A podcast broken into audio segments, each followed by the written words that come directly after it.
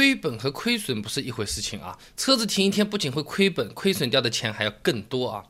亏本呢，就是我们花掉了钱却没有什么收益，就好比我们开了一家餐馆、租房子、请厨师这些地方都要花钱，没生意这些钱还是要花掉的，就亏掉了，对不对？车子买来不开，停车费要花，其他的买车养成成本也都被亏掉了。首先折旧费就要亏四十一块一毛钱啊！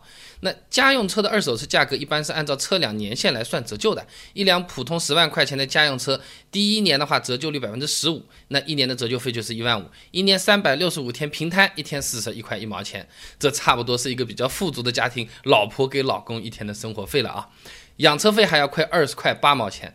我之前有篇文章写过的，月收入多少钱才能养得起十万左右的车子啊？那一个月的保险、车船税、保养、洗车、打蜡这种花销全部算进去，要六百二十三块钱，每天就是二十块八毛钱。那前面再算过的折旧费加在一起，一天已经亏掉六十一块九毛钱了，这差不多就是小孩子一节辅导课的价格了啊。那车子虽然停着是没有开啊，但有一些易损易耗件，它照样会消耗，而且可能消耗的反而更厉害了，那需要花钱换。那这些地方呢，大概是每天亏个三块钱。你比如说汽车电瓶，一般的家用车都是用铅酸电池的，如果车子长时间不开呢，电池的寿命会有很大的折损的啊。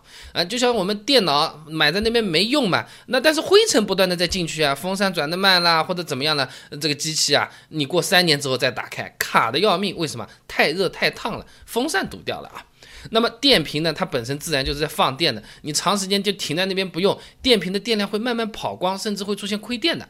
那当这个电瓶电压呢低于十点五伏的时候啊，硫酸会和铅板反应生成硫酸铅，如果不及时进行充电的话，这个硫酸铅啊会形成结晶，结晶时间再长一点，再充就充不进去了啊，就好像是两个人在一起啊，在办公室里面上班的，啊，每天快快活活的，男女搭配干活不累，时间长了日久生情了。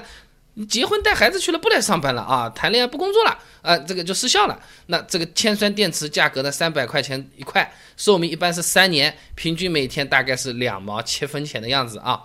那同样，轮胎雨刷也是这么算，每天差不多是三块钱，再加上前面的一辆普通十万块钱的家用车，基本上六十四块九毛钱一天，呃，不管怎么样都是亏掉了啊。那如果是贷款买车，亏的就更多了嘛。贷款买车的目的呢，是能够更早的用到车，钱嘛迟点再付。那如果停着不用，相当于是白送了利息给银行了，一天还要多亏五块三毛钱。这贷款买车额外多花的利息，其实都是在买时间，就跟我们网上买东西是一样的。原本店铺快递用的呢是邮政的，说三到五天才到啊，但是我要快一点，明天就要到，要选顺丰，客服就说顺丰那要加钱的，你加的那个钱买的就是时间。那按一辆十万块钱的车，首付三成，贷款三年，每年银行基准利率百分之五点二五来算的话，那么三年的利息呢，一共要五千八百十六块钱。三年每天这么平均下来一除，每天时间所花掉的钱是五块三毛钱，买买了不用就是亏了这个了。那车子停在那边，除了会亏本，还有可能会亏损的啊！呃，凡是低于希望收益以下的部分，都有可能会是亏损啊。那车子它作为一个交通工具，除了给我们自己用，它其实还可以给我们带来一些其他的收益的。你如果只是停在车位里面啥事儿不干，那么它带来的收益就被亏损掉了。就好比我们手头有一百万，本来拿来炒房的话，一年之后呢可以净赚五十万，但是我们偏偏要把它存到家里，拿出来还是一百万，那零收益，那我们就是亏损了五十万了，是这么个意思啊。那复杂的经济学朋友，我们不深究，什么通货膨胀了什么，我就不讲了啊。那么来算算看，车辆如果把它出租出去的话呢，大概是有一百三十块钱一天的这个样子啊，就和房子空着，呃，老远的老家的房子、外地的房子，你本身就是不住，你还不如租出去赚点钱，道理是一样的啊。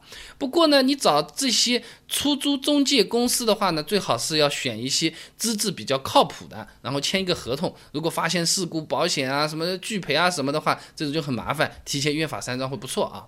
那么我住杭州，杭州附近的私家车出租信息来看的话，十万块钱左右的车子，像福克斯三厢啊，日租金一百十八块钱，丰田卡罗拉一百三十九块钱，大众朗行一百三十五块钱，平均差不多呢就是一百三十块钱一天。你停在那边不动不租，你额外的成本就是一百三了啊。做滴滴的话，收益是最高的。之前我们也做过一篇文章啊，就是私家车兼职跑滴滴划不划算？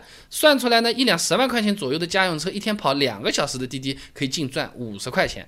如果是跑一整天的话，收入会更高一些。当然。每个师傅水平也不一样啊。那滴滴出行它发布过二零一七年滴滴出行平台就业研究报告，有两百六十四万的滴滴司机啊，人均每天收入达到一百七十块钱。所以说闲置的车跑滴滴是最划算的，收益也是最高。如果你选择把车停一天，这笔钱一百七十就亏掉了。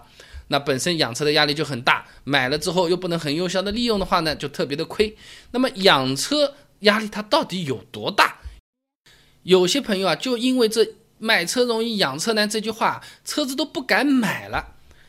一辆十万块钱的车，从新车买来一直开到报废，一共要多少钱？你有没有算过？我给你算好了。关注微信公众号“备胎说车”，回复关键词“养车”就可以了。